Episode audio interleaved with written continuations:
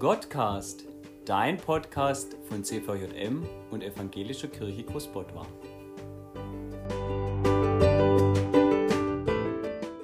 Mit Chrissy. Hallo Freunde, schön, dass ihr zuhört. Ich möchte euch heute dazu ermutigen, euch selbst und andere nicht aufzugeben. Wisst ihr, manchmal da stehen wir vor schweren Momenten und Entscheidungen in unserem Leben und würden unfassbar gerne von diesen davonlaufen. Und das ist in Ordnung, aber wisst ihr, es lohnt sich nicht, davon zu laufen. Es lohnt sich einfach nicht, denn früher oder später, da müssen wir uns gewissen Dingen stellen. Wir laufen so gerne davon, geben uns so gerne viel zu schnell auf. Wir geben die Menschen um uns herum viel zu schnell auf. Ich weiß noch, als ich damals auf Klassenarbeiten lernen musste, ich hatte einfach keine Lust mehr, wenn es nicht geklappt hat. Ich wollte viel lieber aufgeben, anstatt mich reinzuhängen. Ich möchte euch heute die Jona-Geschichte in Erinnerung rufen. Sie hat lediglich vier Kapitel. Das hat mich so erstaunt. In meiner Bibel, da waren das nicht einmal zwei Seiten. Schon krass. Ich könnte euch stundenlang von der Jona-Geschichte erzählen, stundenlang über weniger als zwei Seiten reden, weil sie uns so unfassbar viel gibt. Wahrscheinlich denkt ihr euch, Jona, ja, hm. Er wurde von dem Wal gegessen und irgendwann eben wieder ausgekotzt, aber was hat das mit mir zu tun? Aber wisst ihr, der Jona, der ist davongelaufen. Er bekam einen Auftrag von Gott und war so ein verdammter Angsthase, dass er sich ganz einfach aus dem Staub gemacht hat. Würde heute jemand einen Auftrag von Gott bekommen, würde er Luftsprünge machen. Ohne Witz, stellt euch das mal vor, ein direktes Gespräch mit Gott, wo er euch eine Aufgabe zuteilt. Was gäb's Größeres? Was gäb's für einen besseren Gottesbeweis? Ihr würdet doch nie wieder zweifeln, oder? Ihr würdet das mit Luftsprüngen entgegennehmen. Aber Jona, der hatte Schiss. Mein Professor würde sagen, der Kerl hatte keine Eier in der Hose. Er hat sich aufgegeben und er wollte sich opfern, als er davonlief. Er wollte sich opfern, dass die anderen Menschen an Bord auf dem Schiff überleben können. Lieber sterben als Gottes Auftrag erfüllen. Das ist doch beinahe schon paradox, oder nicht? Was sollte ihm bei seinem Auftrag für Gott denn schon Schlimmeres geschehen als der Tod? Er wollte sich opfern, indem er die Menschen bat, ihn von Bord zu werfen. Aber wisst ihr, was diese getan haben? Ich hab's nicht gewusst. Die Menschen, erstaunlich, Sie wussten, dass Jonas der Grund ist, wieso sie in dieses Unglück geraten sind, und ruderten noch stärker, um aus dem Sturm zu kommen. Sie ruderten einfach stärker. Sie beteten. Als sie gemerkt haben, sie schaffen es nicht, egal wie arg sie rudern, sie packen es nicht, aus dem Sturm zu kommen, haben sie angefangen zu beten, dass Gott ihnen verzeihen mag. Sie wussten, wie sauer Gott auf Jona ist dass er sie bestrafen möchte für Jona, dass er Jona bestrafen will.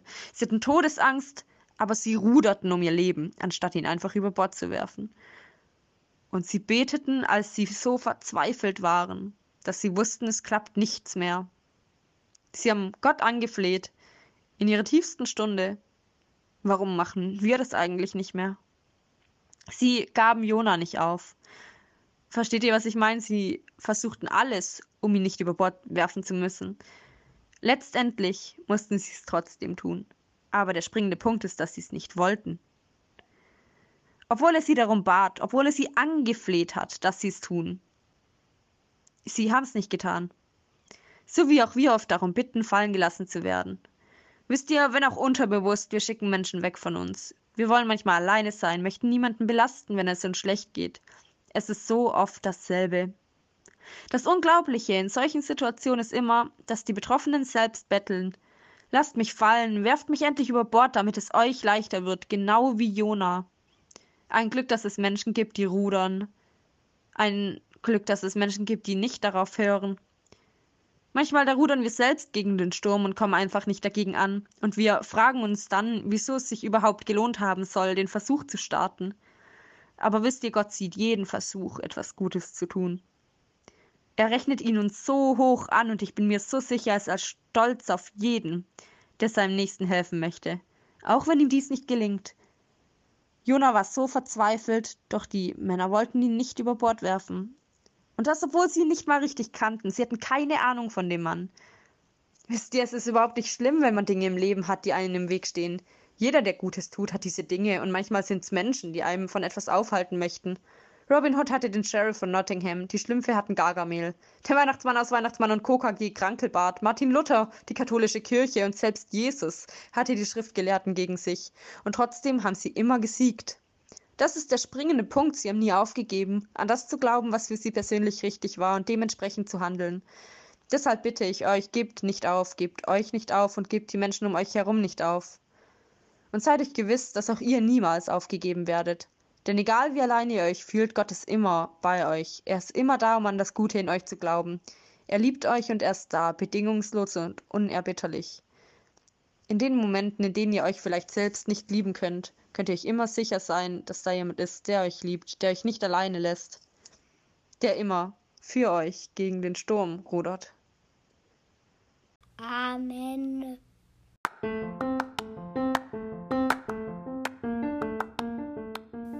Das war's für heute. Wenn du jetzt noch Fragen hast, mit jemandem sprechen möchtest oder jemand für dich beten soll, wende dich gerne an deine Mitarbeiter oder schreib uns unter godcast.cvm-großbodwa.de und empfehle uns gerne weiter.